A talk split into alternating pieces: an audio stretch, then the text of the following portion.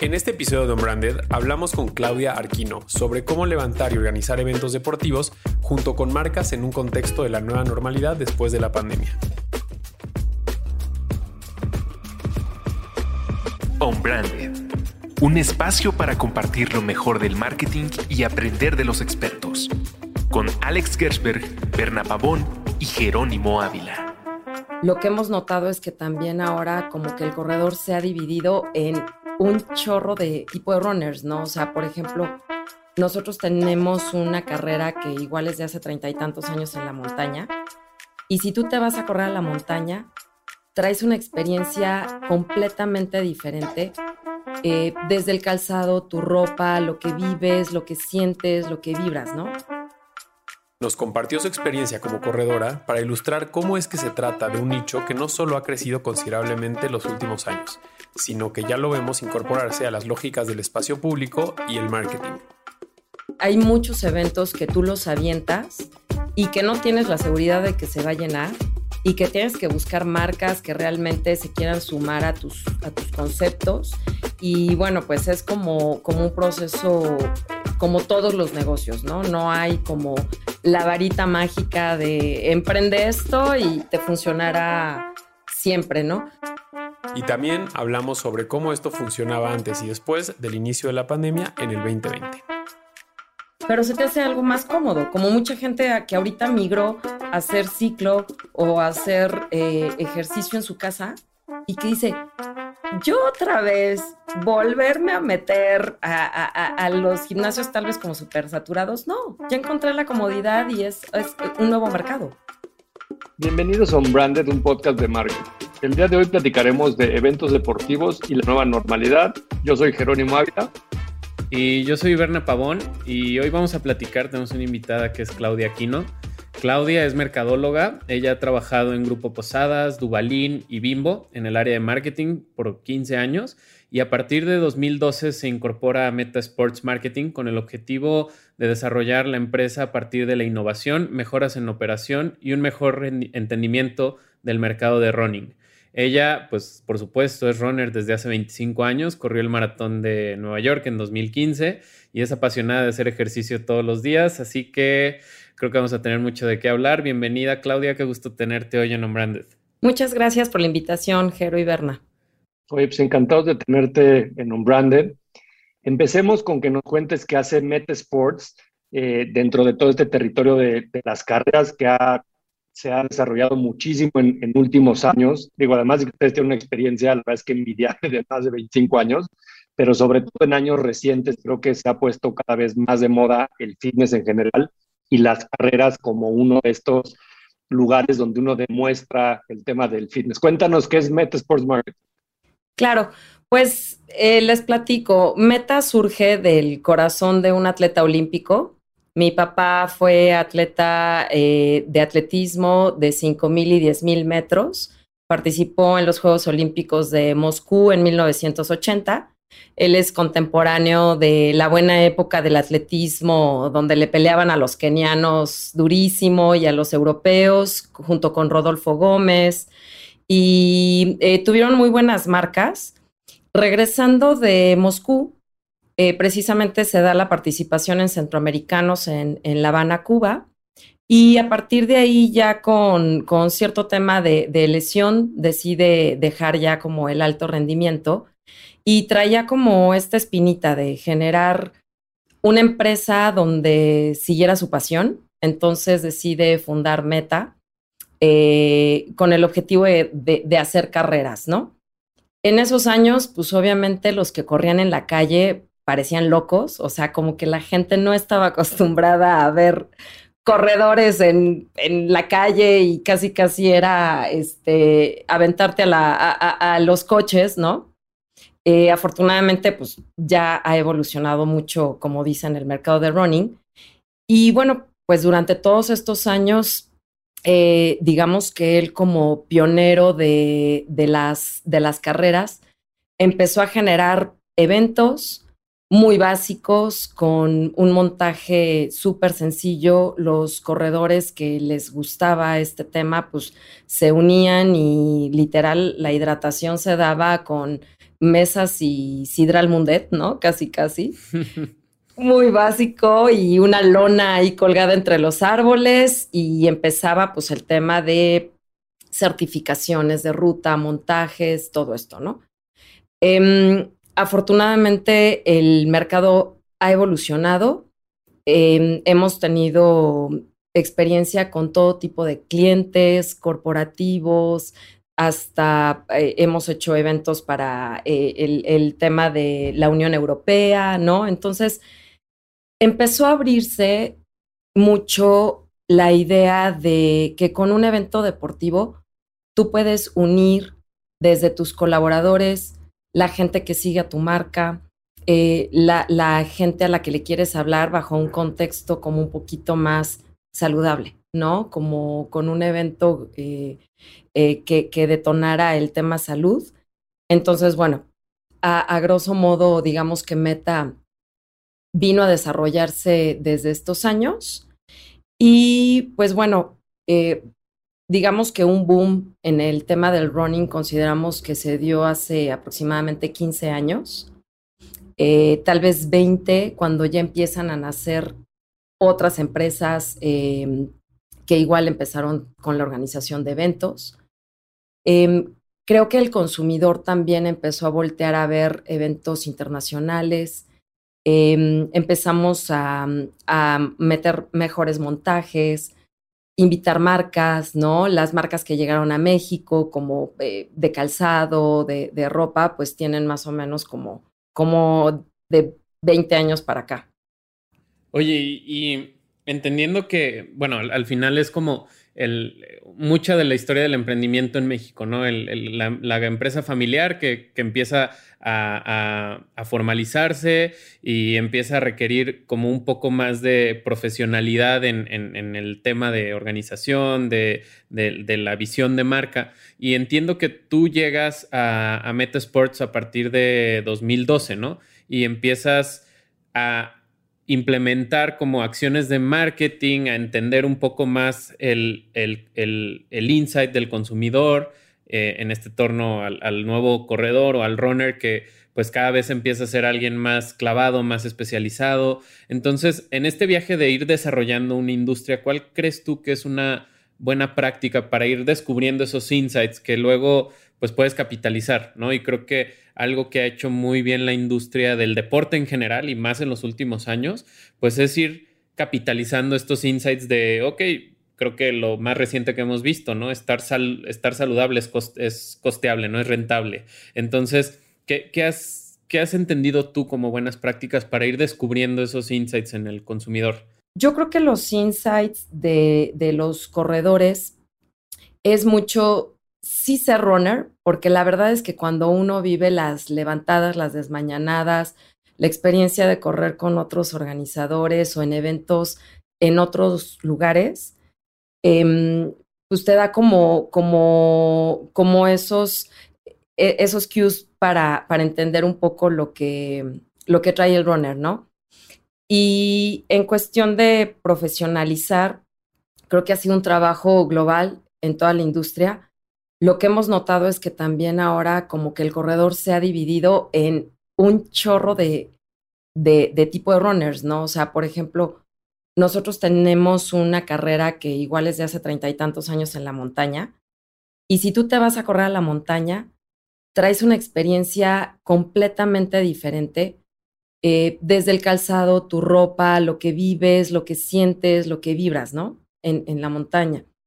Eh, empezó un boom tremendo de correr en las ciudades, ¿no? En Guadalajara, en Monterrey, en Ciudad de México, todos a Reforma, todos a Chapultepec, que también tiene como su experiencia eh, padre, pero creo que eso se ha, digamos, como marcado más en los últimos años de traer ya runners como muy divididos, hasta ha, surgido la cultura del ultra runner, ¿no? Estos cuates que que dices, ¿de dónde vas a correr 50 este, y de noche, no? Sí, empieza a ver como esta hipersegmentación, ¿no? De que ya está el que le gusta correr como a manera de Spartan y que quiere obstáculos, el que es en la noche, el que, no sé, hay carreras de neón y, entonces creo que también ahí es como conectar con otras, pues con otros insights que pueden tener en, en, su, en su mente. Por ejemplo, a mí me gusta mucho correr, pero yo corro en, en, calle. Y a mí el hecho de que me avienten polvo neón es como que no, no me imagino subiéndome al coche todo embarrado, ¿no? O, y, por ejemplo, a mi novia le encantan las Spartan Race y ella no corre habitualmente, pero le gusta como este reto de, de ir cruzando o el campo traviesa, de ir haciendo cosas, obstáculos. Entonces creo que es bien divertido también el, el cómo, si esto lo traducimos al, al, al marketing habitual, pues es ir entendiendo esos segmentos con sus motivadores y que a lo mejor aunque hay una línea en común que es correr, pues va a haber todas estas divisiones en torno a, lo que busca uno en cada una de las experiencias, ¿no? 100%. Y yo, yo me quedaría con el tema de producto, porque ahora parece obvio que se organicen carreras, pero yo de repente pudiéramos irnos 25 años atrás y como dices, Claudia, te veían como locos y corrías, ¿no? Así me imagino esta escena de Forrest Gump que de repente lleva la barba y lleva mucho tiempo corriendo y decían, este loco que hace. Eh, yo creo que eso tiene, la verdad que a lo mejor de los 10 años para, los últimos 10 años para acá que se ve ya hasta como de moda o cool, ¿sabes? O sea, creo que antes era así como de una cosa extrema, rara, que no entendíamos. Y me, me causa curiosidad en, en ese proceso que te ha tocado vivir de realmente inventar el formato, por decirlo de alguna manera, y, sobre todo todos los servicios que debes de poner alrededor de eso, ¿no? Porque estás desde el Sidral Mundet, ¿no? Este, que te daban refresco y después a lo mejor vino el Gatorade y después electrolitos o agua o otras cosas y como también la tecnología que hay alrededor de una categoría desde las bebidas, los suplementos, los tenis, la ropa, los chips para medirte los tiempos.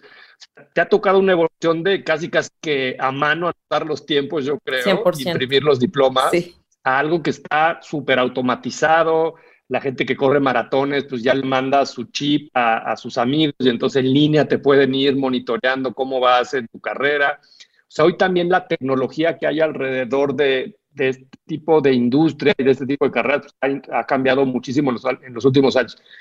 Y cómo, lo que te preguntaría es cómo una empresa que empieza en una industria tan primitiva, llamémosle, y una, una aceleración eh, importante en años recientes, de repente cómo también ir adelante de la competencia en esa innovación del producto, o sea, en cómo decidir cuánto invertir y en qué, como decías, ¿no? Este, cómo han ido tomando esas decisiones y la gente que nos escucha que está emprendiendo algún negocio eh, y que pues de alguna forma son negocios que empiezan en una industria naciente y que en los años por venir van a tener que ir tomando esas decisiones de en dónde invertir, cómo innovar, cómo estar adelante de la competencia y sobre todo cómo generar una experiencia, ¿no? O sea, yo como con lo que me lo quedo es, tienes que generar, o sea, las carreras se pueden llamar de distintos nombres, pueden ser en distintas rutas, pero al final la experiencia alrededor de la carrera es lo que te queda el consumidor o, el,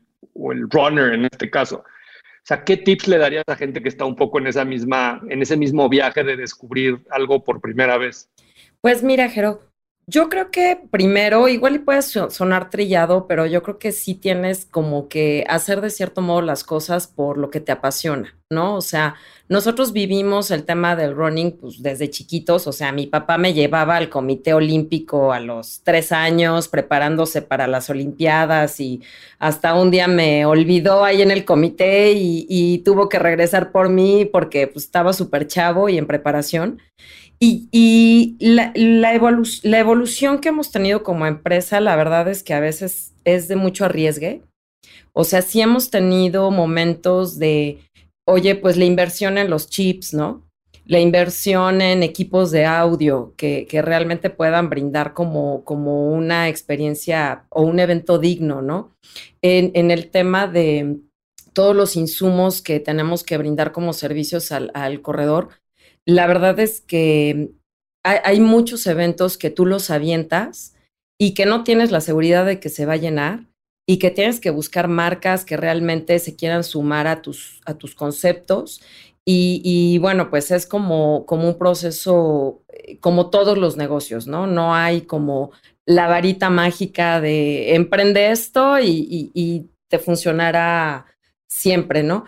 Lo que yo sí les diría es, aún con vacas flacas o con momentos eh, complicados, siempre hemos tratado de tener como un buen equipo, una garantía de calidad, eh, de que nosotros eh, de verdad estás en el montaje y cualquier cosa que suceda, tú tienes que estar ahí de principio a, fin. Em, también generar la parte de, de conceptos. Y, por ejemplo, en esta época de pandemia, yo te podría decir que la industria estaba creciendo. Ya estábamos en un mercado un poco maduros porque realmente un crecimiento como de boom se estaba dando en los años 2014, 2015, estaba creciendo el running en México cañón. Como dice Berna, que casi casi se puso de moda y te tomabas la foto aunque realmente no hubieras hecho la distancia, pero tú estabas ahí, ¿no? Mucha gente así la aplicaba, Berna. No, y aparte, creo que, y, algo que dices tú, creo que también es bien importante porque eh, poder entender, obviamente que tu pasión es la que te mueve, pero tener como esta madurez para, para no viciar las decisiones, ¿no? Porque creo que cuando algo te apasiona tanto, de pronto pierdes de vista como esta, este enfoque periférico y el, y el como poder decir, a ver, eh, pues me gusta mucho, nadie, nadie, nadie, no creo que haya alguien que diga mi hijo está tonto, ¿no? Pero que al final encuentres esa, esa madurez de decir, creo que el mercado está o que la industria está tirando hacia llevar más experiencias, hacia sumar marcas, hacia eh, sumar valores, ¿no? De pronto ya hay carreras para concientizar del cáncer de mama o carreras corporativas como una forma de, hacer bounding entre equipos de trabajo. Entonces creo que el, tener esa madurez, porque digo, leyendo el currículum de actividades que, que han organizado, puedo ver que también está como esa, esa forma como de, integrar y de, de, poder verlo, pero sin perder el, foco pasional que luego a veces te, te priva de, poder darte cuenta de lo que pasa alrededor, ¿no? Y ahorita algo que mencionaste que me dio como mucho, mucha intriga es el, el sumar marcas, ¿no? ¿Cómo es este proceso de convencer una marca para que crean en ti por primera vez, ¿no? O sea, yo recuerdo que cuando tuve, yo empecé teniendo una revista, y, el, ganarte esa confianza es complicado, ¿no? Y, ganarte la confianza y después dar el resultado es el doble, ¿no? Entonces, eh, ¿cómo, ha sido este viaje de, poder sumar marcas, de, poder integrar experiencia a esas marcas sin nada más decir, ah, te vamos a poner el naming súper bonito, ¿no? ¿Qué, podrías decirnos? Pues mira, yo, yo creo que no, no es nada fácil, o sea, las marcas realmente creo que tienen como mucha opción para, para escoger ciertos eh, eventos o, categorías, por donde nosotros apostamos mucho y realmente ha sido un negocio de así de, de, pasión, de que eh, siempre la salud para nosotros va a tener un, un valor agregado, pues es ofrecer a la marca un contexto en la que tú te estás moviendo alrededor de, salud. O sea, algo que nos enseñan de conceptos básicos de marketing siempre es en qué contexto se está moviendo tu marca y desafortunadamente pues ahí te van a ubicar, ¿no? Si siempre estás en eventos que tienen que ver igual con alcohol o con cigarro o con e, X contexto, como que la mente del consumidor se queda con mucha info, ¿no? Y a las marcas lo que nos ha ayudado es ofrecerles un contexto en donde los cuates que se paran ahí es gente súper positiva, disciplinada, que al final del día vibran padre, o sea, el estar tú en, en, una carrera a las seis de la mañana y ves llegar gente en shortcito y todo, dices, bueno, ¿quieres irte a dormir? La verdad es que es domingo, o sea, no se te antojaría irte a, a, dormir a tu cama y, y tú ves mucha gente como, uff, wow, eh, motivados, ¿no? Venga, y, nosotros prendemos audio y empieza una vibra impactante que pues lo acabamos de ver con, con, los eh, maratones internacionales que se acaban de reactivar. Eh, nosotros, mi hermano fue a correr Berlín, tenemos amigos que se acaban de ir a Chicago y, nada más ver en el video la vibra que, que, que destilan estas personas con la música, con, con la energía, es yo creo que algo que tenemos que transmitirle muy bien a las marcas en el contexto en el que va a estar presente, ¿no? No, no es nada más como dices, ahí estás en la valla o, estás en, una playera, sino que el tener mención, sampling, contacto con el, con el corredor, poder generar estrategias pre-carrera, post-carrera, cupones de descuento, cómo, cómo, cómo eh, yo como marca te puedo sumar, creo que es para nosotros como lo más importante en convencer a una marca, ¿no? Que no es nada más como impreso, sino es como toda la vibra y todo lo que envuelve conceptualmente la vibra del running. Aparte, bueno, voy a, voy a aventarle una flor a, Alex, que no está aquí, pero haciéndole honor a, lo que él hizo.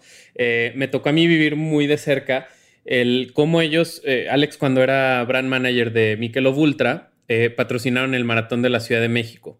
Y, creo que algo que, también ha sumado mucho es que las marcas no sean este tema plano de, de, solamente ser una valla o solamente tener un stand en la expo de la carrera, eh, y lo que hicieron ellos, que me pareció bien interesante, fue como comprender un poco más al corredor. Digo, para los que nunca han corrido un maratón, hay un momento en tu primer maratón que le llaman The Wall, ¿no?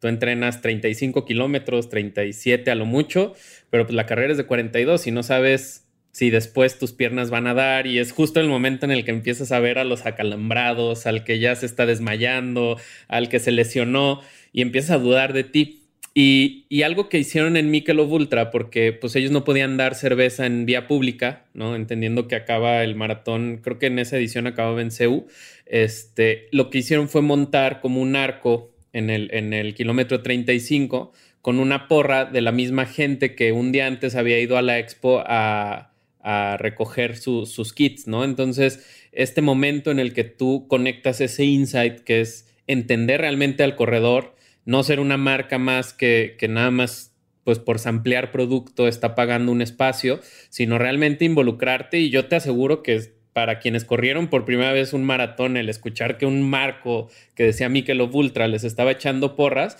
pues termina siendo más ganador que incluso pagar el naming de una carrera, ¿no? Y entonces es ahí donde las marcas tienen un montón de oportunidad de, de, de involucrarse en entender cuál es el journey del consumidor del evento en el que están jugando, que hoy se llama maratón, pero puede ser el entrar a un concierto, el ir a una expo, el patrocinar la presentación de, un coche, ¿no? Pero es realmente como ir adentro del consumidor y encontrar ese momento donde pues probablemente encuentras hasta una impronta o un recuerdo que se queda para siempre, ¿no? Sí, 100%. A mí me gusta mucho esto que decías como de ser también como cómplice de las personas logrando un objetivo que cuesta tanto trabajo, ¿no? O sea, yo creo que eso tiene un valor intrínseco para las marcas, porque las experiencias, como dices, Berna, pues puede ser un concierto de música, puede ser una obra de teatro, pueden ser muchas cosas distintas, pero creo que las carreras pues requieren de una disciplina y de un esfuerzo de mucho tiempo de preparación y luego el día de la carrera, que también estar presente cuando alguien logra esos, esas metas y esos y rompe sus tiempos y logra lo que no pensaba y venció la flojera de el calambre y, y, todos los pretextos que uno se pone en su cabeza, pues las marcas toman este espacio también como de empoderamiento y de empuje hacia las personas y eso tiene también un valor importante. Eh, que creo que pocas veces las áreas que toman decisiones de estos patrocinios van tan más allá en entender esa parte también emocional que hay detrás de todo lo que está ocurriendo en un espacio así. Y, me gustaría preguntarte, Clau, hablabas de la reactivación de los eventos, ¿no? Y, quisiera veía que hacían carreras virtuales como parte de esta reinvención de la pandemia. Entonces, quisiera que nos contaras un poco de cómo son las carreras virtuales. Intuyo que nace de, pues, de esta necesidad de sobrevivir, ¿no? En, una época en la que todos los eventos masivos se cancelaron, eh, porque aunque el fitness creo que se ha exponencializado con la pandemia, o sea, eh, yo ando mucho en bicicleta y no había bicicletas en el mundo porque todas estaban agotadas. Hoy vas a Cierto de los Leones y hay cientos, Lleno. miles de personas en la montaña hoy día que no había antes de la pandemia. Entonces, aunque hoy la gente creo que está conectando con la naturaleza, con el ejercicio, con todo esto, pues las carreras implican masividad y, y, yo me imagino como eh, cuando estás así arrancando la carrera y que están todos amontonados, ¿no? Codo contra codo, y es como estampida en cuanto sales, pues eso es justo lo que prohibía la pandemia, ¿no? Sí. Este, lo que se volvía como peligroso y que todo el mundo queríamos evitar. Entonces, es raro porque estabas en una industria, cuida mucho la salud y promueve mucho la salud y el bienestar en general, pero por el otro lado, eh, la, la, concurrencia de gente y, estar todos tan, con una densidad importante, pues los tuvieron que prohibir todo ese tipo de eventos. Entonces, ¿cómo fue esta reinvención a las carreras virtuales? Y, también cómo crees que va a ser esa nueva normalidad que están haciendo como para dar esa transición también entre la pandemia y, y reactivar las cosas. Creo que hay una gran historia de marketing que contar. Uf, eh, sí, tremendo. La verdad es que el, el, mercado del running, como les comentaba, ya venía maduro. 2019, por ejemplo, para nosotros fue muy bueno porque trabajamos con muchos corporativos, muchos eventos fitness, que nosotros no hacemos únicamente carreras, entonces también ya traíamos algunos eventos de, fitness. Y creo que el tema de eh, 2020 fue, eh, pues, pare todo el mundo a fuerzas y nosotros ya traíamos la idea de las carreras virtuales porque yo ya había visto ese concepto en Estados Unidos. A mí me causaba como muchísima curiosidad porque allá convivían como las grandes carreras presenciales y también vendían carrera virtual, ¿no? Yo venía como empujando, pero realmente no era algo que te aventara, ¿no? Entonces, en el momento en el que llega la, la pandemia, eh, reaccionamos rapidísimo, apostamos. Em, eh, muchos desafortunadamente se quedaron en el camino o dijeron vamos a esperar, esto va a ser transitorio y pues ya vamos, digamos que esto cumplirá casi casi dos años.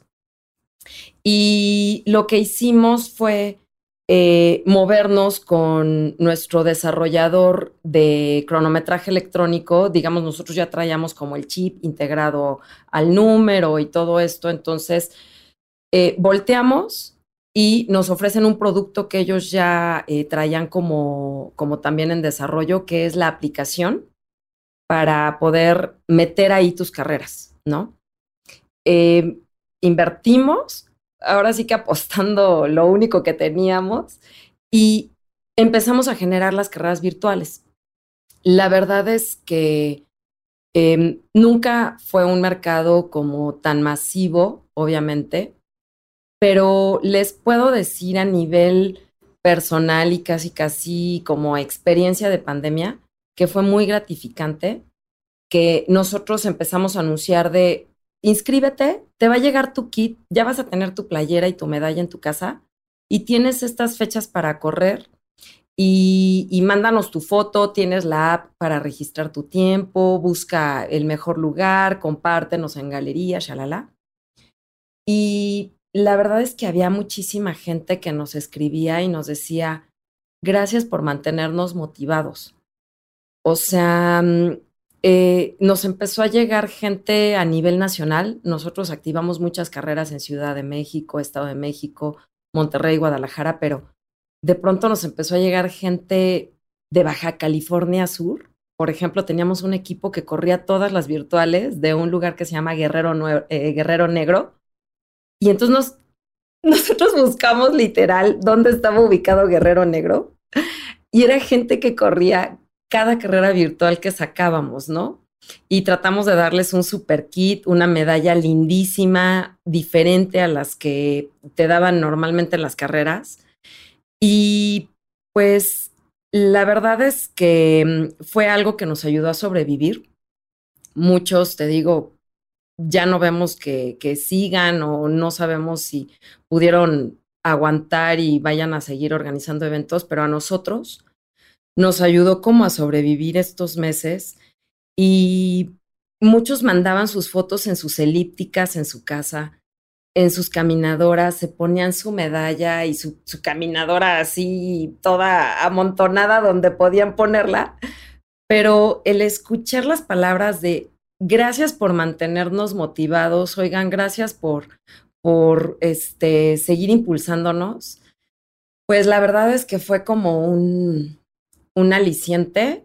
Ahorita que ya estamos conviviendo con eventos presenciales, llevamos un par de eventos ya con el tema de toma de temperatura, todos a ponerse gel, estar atrás de la gente de usa tu cubrebocas antes de, cruzar la línea de, de salida y también vuelves a sentir como esta vibra, esta energía presencial que esperemos que poco a poco se recupere, porque como dices, es algo que, pues, o sea, todo el mundo decía, haz ejercicio, va a ser tu garantía, activa tu sistema inmune, pero a la vez a nosotros como operadores de eventos masivos, pues es lo último que nos están permitiendo reactivar, ¿no?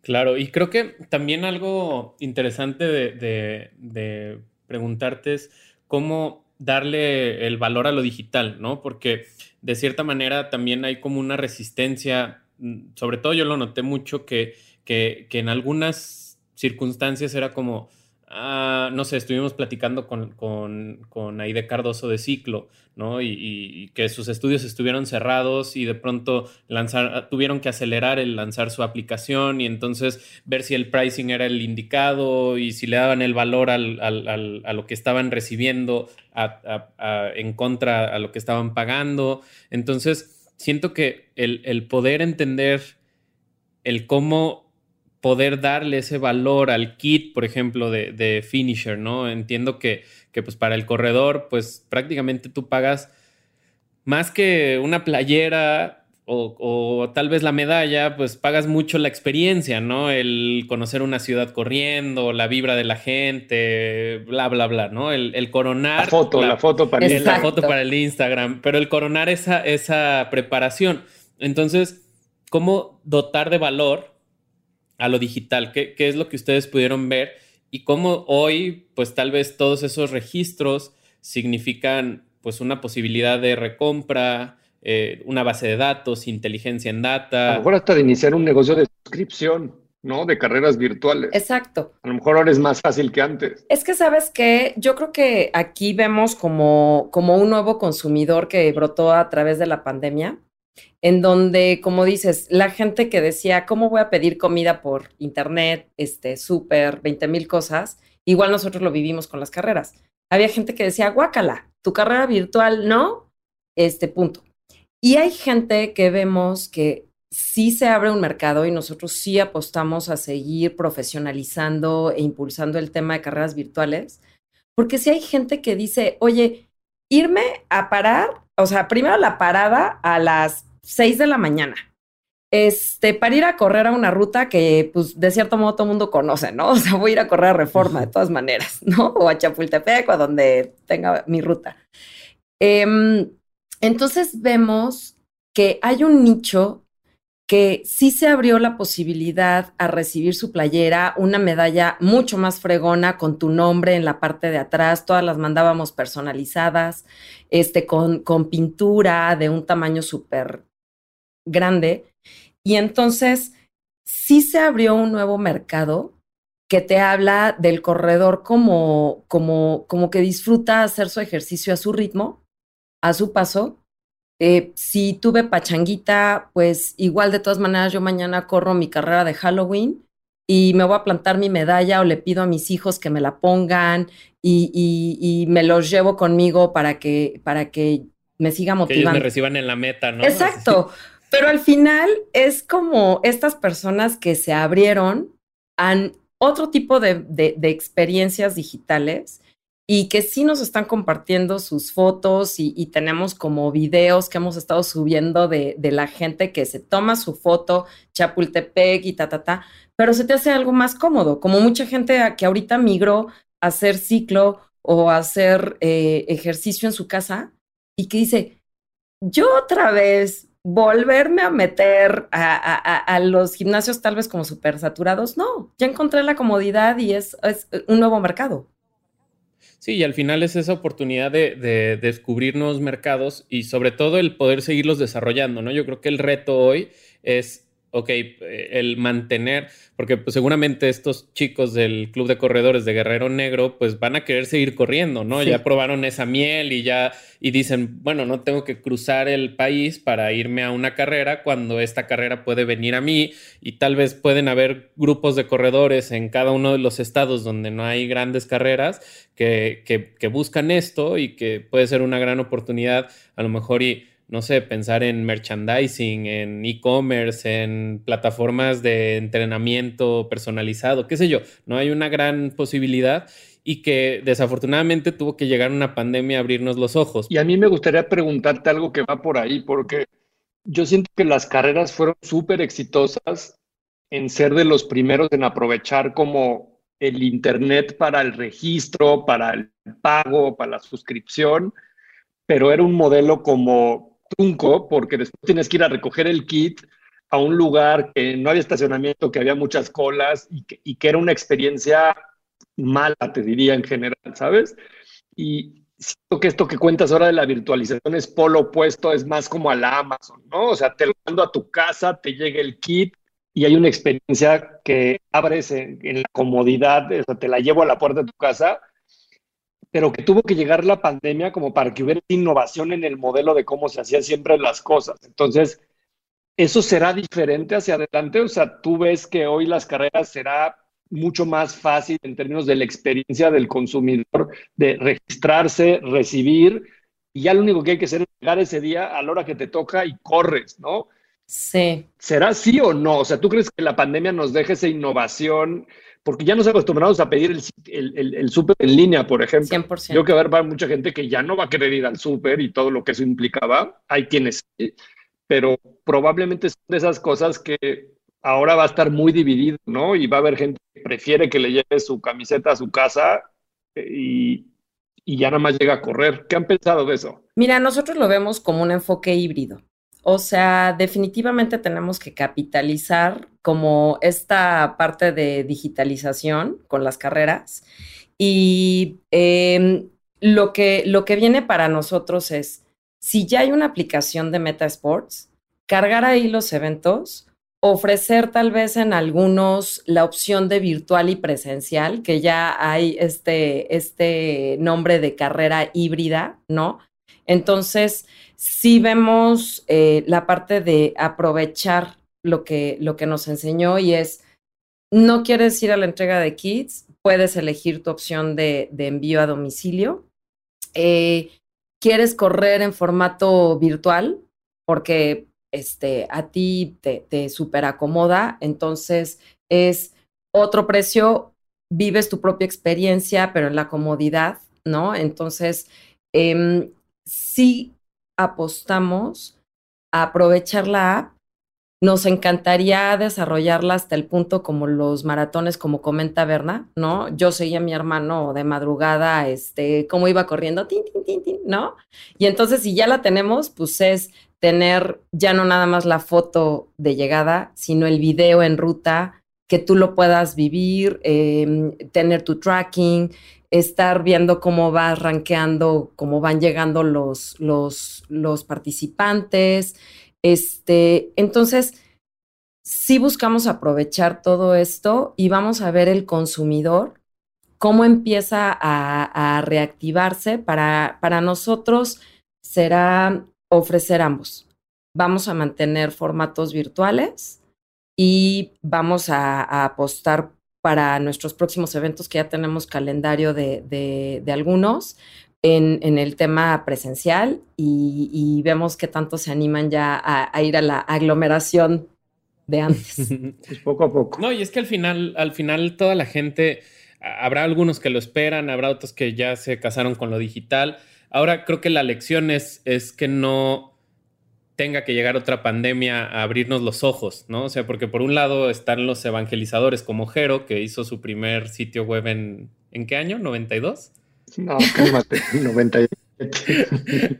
Pero bueno, eh, por un lado están los evangelizadores que, que claramente yo creo que Jero con muchos de sus clientes fue como te lo dije. Claro. Pero por otro lado, pues habrá muchos que se tuvieron que adaptar que no está mal. Digo, a, lo mejor algunos no lo habían podido hacer por presupuesto, por otras prioridades, pero creo que hoy eh, un aprendizaje importante es el, el, nunca estar como buscando llevarnos valores agregados, reconfigurar a lo que el cliente le da valor, porque tal vez no era, no era el hilo negro el decir un buen kit es la forma de, de, tener una buena carrera. Pero hasta que ahora llegó la, la, pandemia y que era lo único con lo que podíamos agregarle valor, pues fue cuando, cuando las marcas empezaron a enfocar a eso, ¿no? Creo que esa lección es algo que, que se tiene que quedar y pues felicidades, Clau, por, por, pues por esta labor, porque creo que también cuando unes una pasión con lo que haces, el resultado se nota.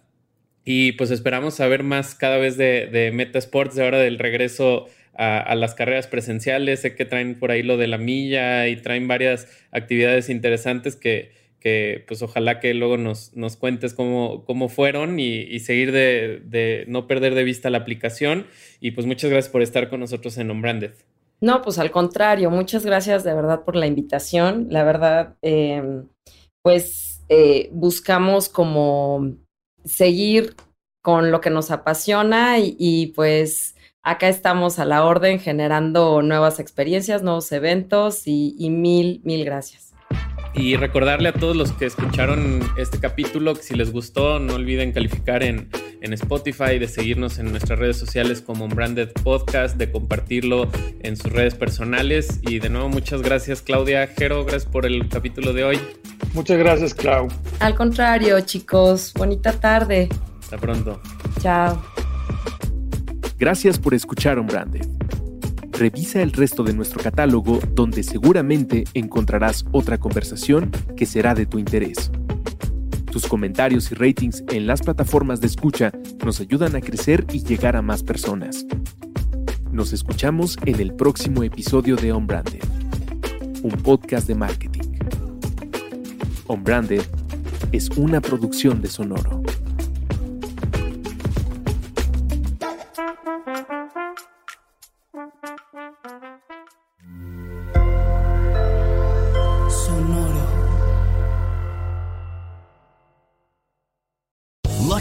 Casino asking people what's the weirdest place you've gotten lucky? Lucky? In line at the deli, I guess? Aha, in my dentist's office. More than once, actually. Do I have to say? Yes, you do. In the car before my kids' PTA meeting. Really? Yes. Excuse me, what's the weirdest place you've gotten lucky? I never win and tell. Well, there you have it. You can get lucky anywhere playing at LuckyLandSlots.com. Play for free right now. Are you feeling lucky? No purchase necessary. Void where prohibited by law. 18 plus. Terms and conditions apply. See website for details.